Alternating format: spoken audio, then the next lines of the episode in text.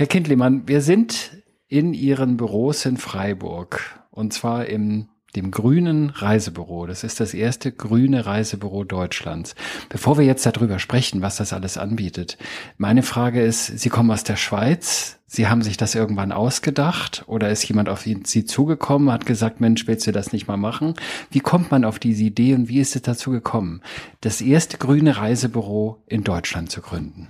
Ja, die Idee war halt einfach nachhaltigen Urlaub ein bisschen zu feiern. Und ganz wichtig war auch, eben kein Cleanwashing zu betreiben, sondern einfach wirklich grünen, nachhaltigen Urlaub zu verkaufen. Und äh, da hatte der Markus Ort hatte die Idee und dann haben wir das zusammen äh, eben konkretisiert. Wir haben zahlreiche Meetings gehabt, alles ohne Auto und Zug, sondern per Videokonferenz. Und so wurde das immer konkreter. Dann haben wir überlegt, ja, wo genau? Ein bisschen überlegt zwischen Freiburg und Münster. Und am Schluss war dann Freiburg der Favorit. Ich habe einen Job gefunden und dann ging es jetzt in diesem März los, ja. Und den Herrn Ort, woher kennen Sie den eigentlich? Das war mein Ex-Chef. Ich habe zuvor 30 Jahre lang bei L-Tour gearbeitet und er war äh, phasenweise war der Vorstand bei der L-Tour und von da haben wir uns gekannt. Also ich hatte immer ein bisschen ausgeflippte Marketing-Ideen. Andererseits habe ich auch den L-Tour-Shop-Vertrieb in der Schweiz aufgebaut, so von drei auf 17 Shops in der Hochzeit und war auch teilweise für Frankreich verantwortlich und kenne deshalb die Region da ziemlich gut, ja. Und jetzt sind Sie als Reisebüro, als das grüne Reisebüro, sind Sie Teil einer Gruppe? Genau, also wir gehören zur LCC Reisebüro AG, gehört im Prinzip zur Lufthansa City Center Gruppe.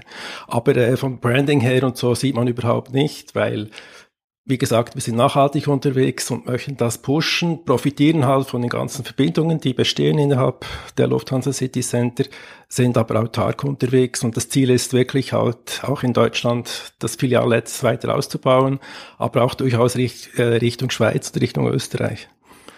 Also Richtung Schweiz heißt in Richtung Ihrer Heimat?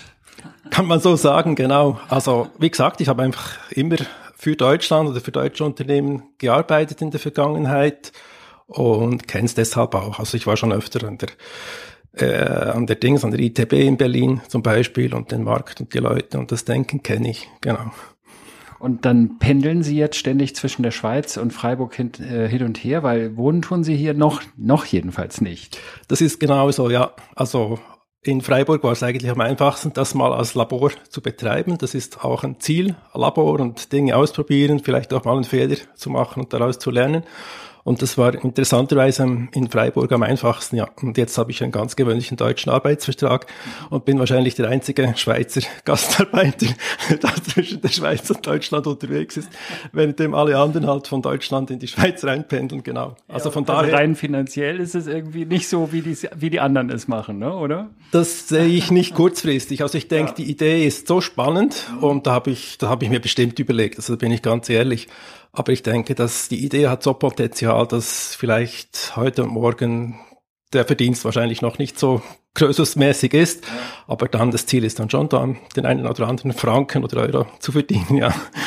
Wie, wie pendeln Sie denn eigentlich? Fahren Sie mit der Bahn, also äh, angemessen sozusagen, oder sind Sie mit dem Auto unterwegs oder wie machen Sie das? Das war auch wichtig. Also man muss ein bisschen Bescheid wissen, man muss das Produkt kennen. Aber ich denke, es ist gut, wenn man selber auch ein bisschen Vorbild ist. Also ohne damit anzugeben, ohne mit dem Zeigefinger zu arbeiten.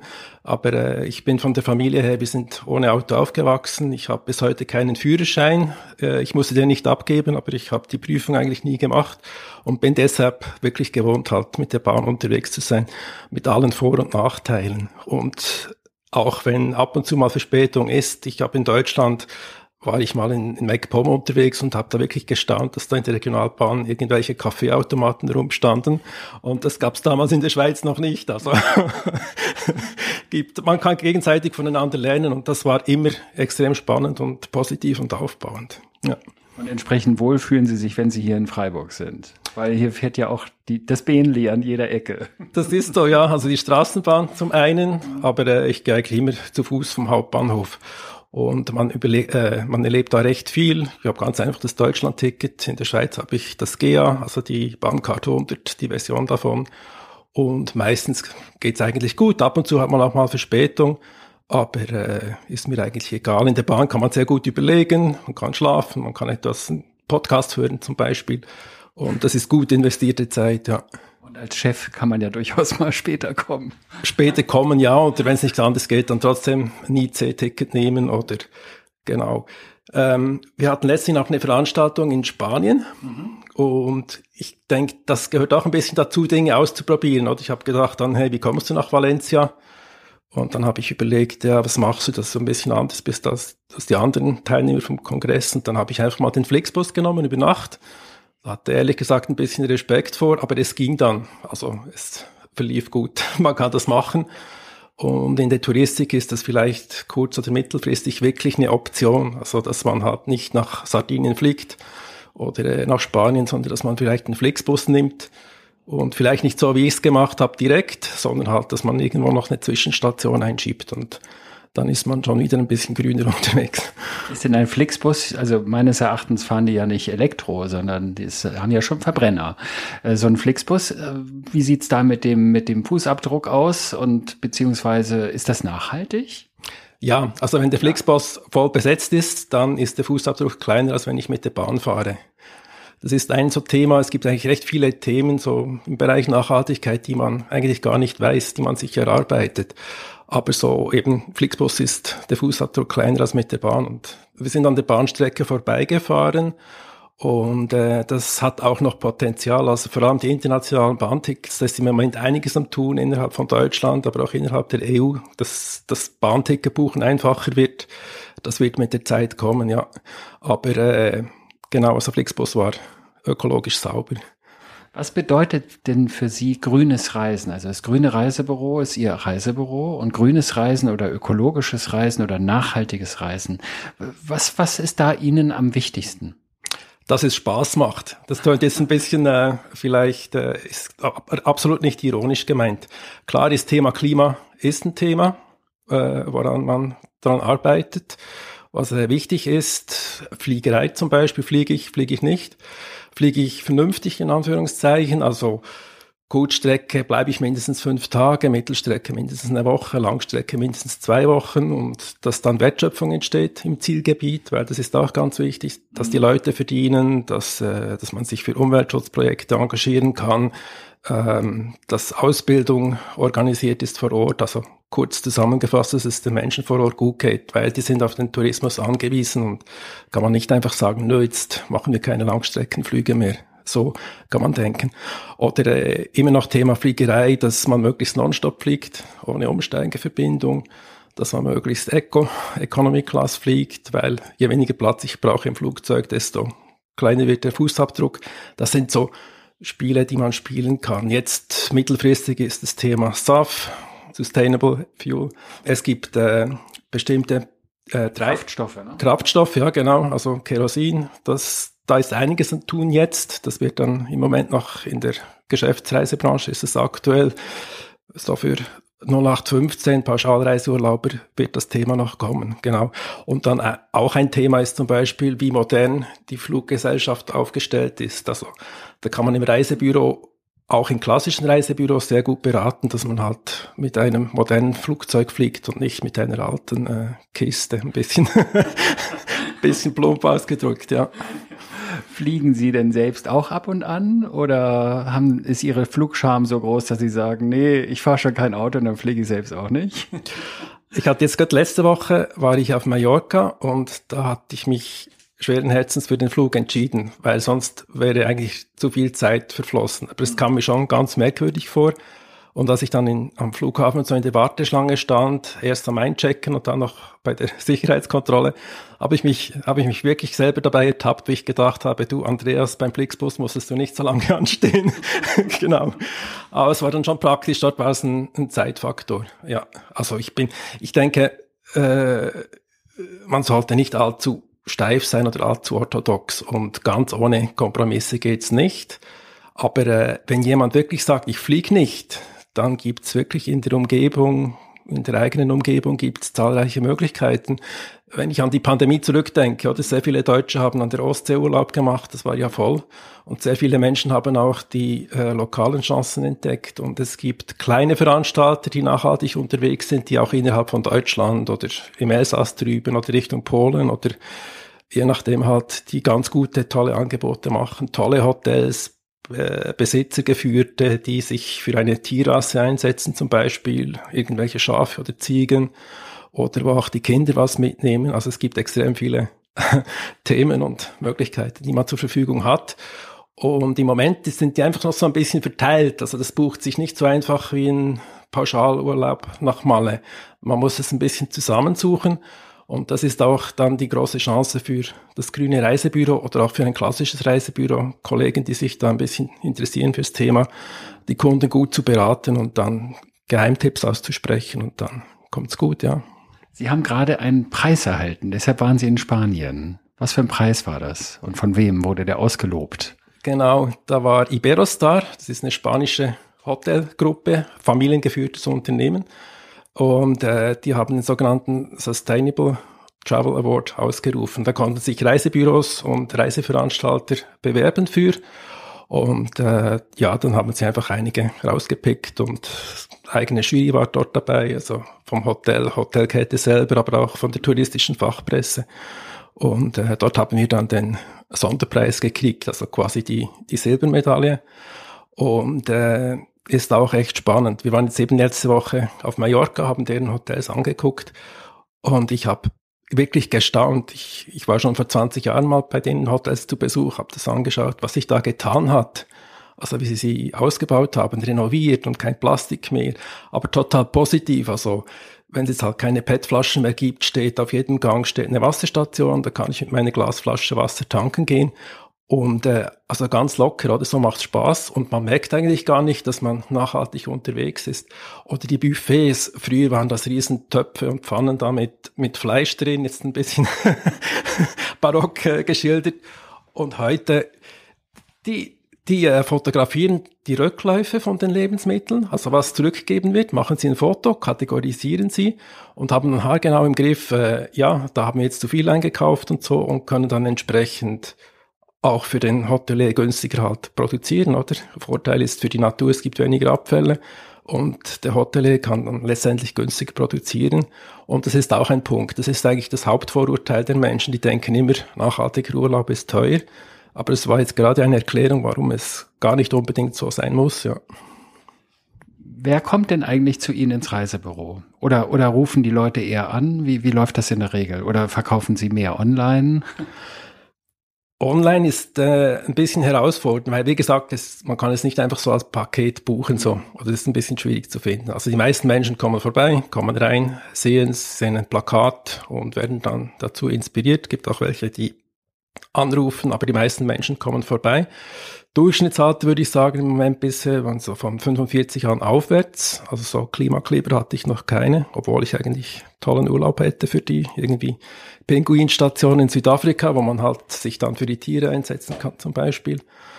Ähm, und äh, die meisten Leute aus Freiburg selber, aber auch aus der Region. Also ich hatte auch Schweizer schon da oder Leute aus dem Elsass. Das ist so die Zielgruppe und Nachfrage war hauptsächlich so nach äh, Rundreisen halt Richtung Südafrika. Äh, jemand wollte rudern gehen irgendwo in, in Deutschland auf einem Fluss. Äh, ja, das war so ungefähr so. Oder Familienurlaub halt. Familienurlaub war spannend. Da war Vater und die beiden Söhne wollten irgendwie Lanzarote all inclusive und die Mutter war schon ein bisschen äh, infiziert vom nachhaltigen äh, Virus. Und äh, sie hatten dann am Schluss trotzdem halt all inklusiv gebucht, aber die Mutter war jetzt schon mal infiziert und ich denke, das entwickelt sich. Also man sollte das nicht, äh, man sollte sich nicht überfordern, braucht manchmal ein bisschen Zeit. Ja, und dann klappt es dann beim nächsten Mal. Wie entwickelt sich denn Ihr Geschäft? Also Sie haben ja jetzt dieses, es ist ja ein Start-up, kann man sagen. Das ging im März, glaube ich, los. Da haben Sie hier in Freiburg eröffnet. Jetzt äh, sind inzwischen bubbelige sechs Monate rum. Ähm, da macht man ja irgendwann mal so ein Zwischenresümee. Wie läuft's? Das ist so. Also und lange Zeit war ich jetzt auch alleine ehrlicherweise gesagt, hatte ich gedacht, ja, wenn man da eine Stelle ausschreibt, da würden die Leute Schlange stehen. Also wenn man jemand sucht für ein nachhaltiges Reisebüro, das war nicht so. Ich war jetzt lange allein, jetzt habe ich zwei duale Studierende, die jetzt begonnen haben, Anfangs Oktober. Ähm, da bin ich dann auch ein bisschen flexibler. Und äh, es ist immer noch sehr viel Labor. Also was im Prinzip ist, viele Menschen, ich glaube etwa so 70, 80 Prozent, möchten gerne nachhaltig urlauben in Deutschland. Und tatsächlich nachhaltig urlauben ist es noch ein tiefer einstelliger Prozentsatz. Wahrscheinlich sind es so zwei, drei Prozent. Genau, also Interesse besteht, es finden es alle gut. Und jetzt äh, geht es einfach wirklich darum, halt die ganzen Vorteile raus zu kristallisieren, zu zeigen, was es alles gibt. Weil oftmal machen die Menschen auch Urlaub und merken eigentlich gar nicht, dass sie nachhaltig gebucht haben. So.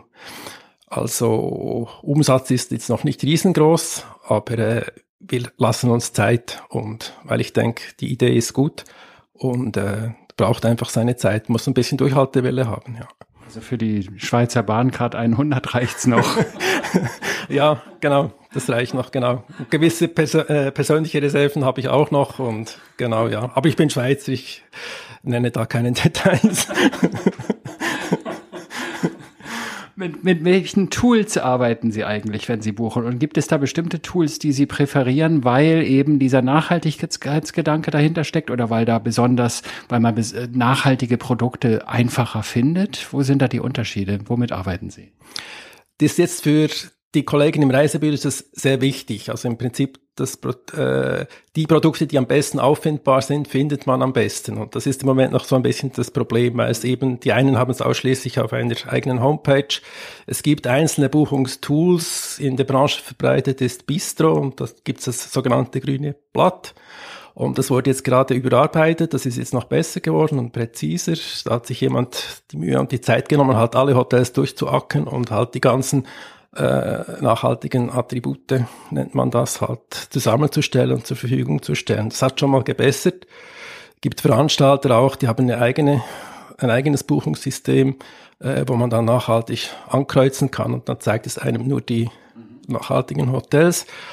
Und ansonsten gibt's kleine Buchungsmaschinen, die die nachhaltigen Reisen dann auch ausspucken, genau. Und das ist so ein bisschen Mischmasch. Also ich habe jetzt einfach von etwa 130 Veranstaltern die Newsletter abonniert. Und da kommen jetzt jeden Tag so zwischen 10, 20 Newsletter rein, weil die haben durchaus auch ihre Aktionen. Also es gibt manchmal so kleine Veranstalter, die dann trotzdem irgendwie plötzlich 20, 30 Prozent der Mäßigung geben. Und äh, ohne Newsletter und so wüsste man das gar nicht. Also es ist so ein bisschen äh, ein Zusammenbasteln und dann kommt noch persönliche Erfahrung dazu. Und mittelfristig möchte ich auch möglichst viel austesten selber. Äh, wir haben eine Umfrage machen lassen von der Uni Fribourg, also Freiburg in der Schweiz. Und die haben eine Umfrage gemacht hier in Freiburg und die Menschen haben gesagt, es sei ihnen eben wirklich wichtig, dass die Produkte authentisch sind und interessanterweise nicht mal nur in Anführungszeichen das Klima oder der Fußabdruck, sondern eben der Aspekt, dass äh, die sozialen Bedingungen in den Zielgebieten, dass das ganz wichtig ist. Das war eigentlich fast der wichtigste Punkt der Menschen. Ja. Ach, das ist sogar noch wichtiger als der ökologische Gedanke. Ja, genau, das war wirklich so, genau. Und äh, ist auch noch äh, eine Chance für die großen Veranstalter, halt die guten Dinge auch zu nennen. Also es gibt jetzt einen großen deutschen Veranstalter, der hat jetzt irgendwie 1600 verschiedene Hotels, die nachhaltig sind. Welcher ist das? Äh, das ist die TUI. Ja. Und das ist bestimmt eine gute Sache. Äh, Chance ist halt einfach, dass sie bei den Hotels halt noch ein bisschen Geschichte dazu schreiben, halt schreiben, was genau nachhaltig ist und welche Aktionen stattfinden in den Hotels und auf welche Dinge sie achten und äh, so. Aber äh, braucht halt Zeit. Aber es ist, ich denke, es ist ganz wichtig, dass halt die Leute auch wissen, ja, was effektiv dahinter steckt um dem Vorwurf entgegenzuwirken, dass es dann Greenwashing ist. Ja. Stehen Sie denn mit TUI in dieser Sache irgendwie in Kontakt? Ja, halt einfach klassisch, wie man so in Kontakt steckt. Ich kenne die Geschäftsleitung persönlich von früher mhm. und dann auch Stufe Regionalleitung, was den klassischen Reisebürokontakt angeht. Und das ist auch sehr interessant. Also die Dienstwege sind sehr kurz bei dem Thema, habe ich jetzt lernen dürfen. Also nichts kompliziert und keine Bürokratie ist, ja, so würde man vielleicht auch nicht von Beginn weg denken. Aber äh, wenn ich mich an die Stadt Freiburg wende oder wenn ich mich, ich habe einen Kontakt gehabt zu Bundestagsabgeordneten und da rennt man echt äh, offene Türen ein. Und wenn man dann die Leute direkt kennt, die großen Tiere oder die Ge Geschäftsführer oder die CEOs, die sind eigentlich alle, ausnahmslos waren alle sehr offen. Und das ist wertvoll. Und die finden es auch spannend, so jemand, der da ein bisschen spielt und ausprobiert. Ja. ja, finden die das nur spannend und lassen spielen oder unterstützen die sie auch?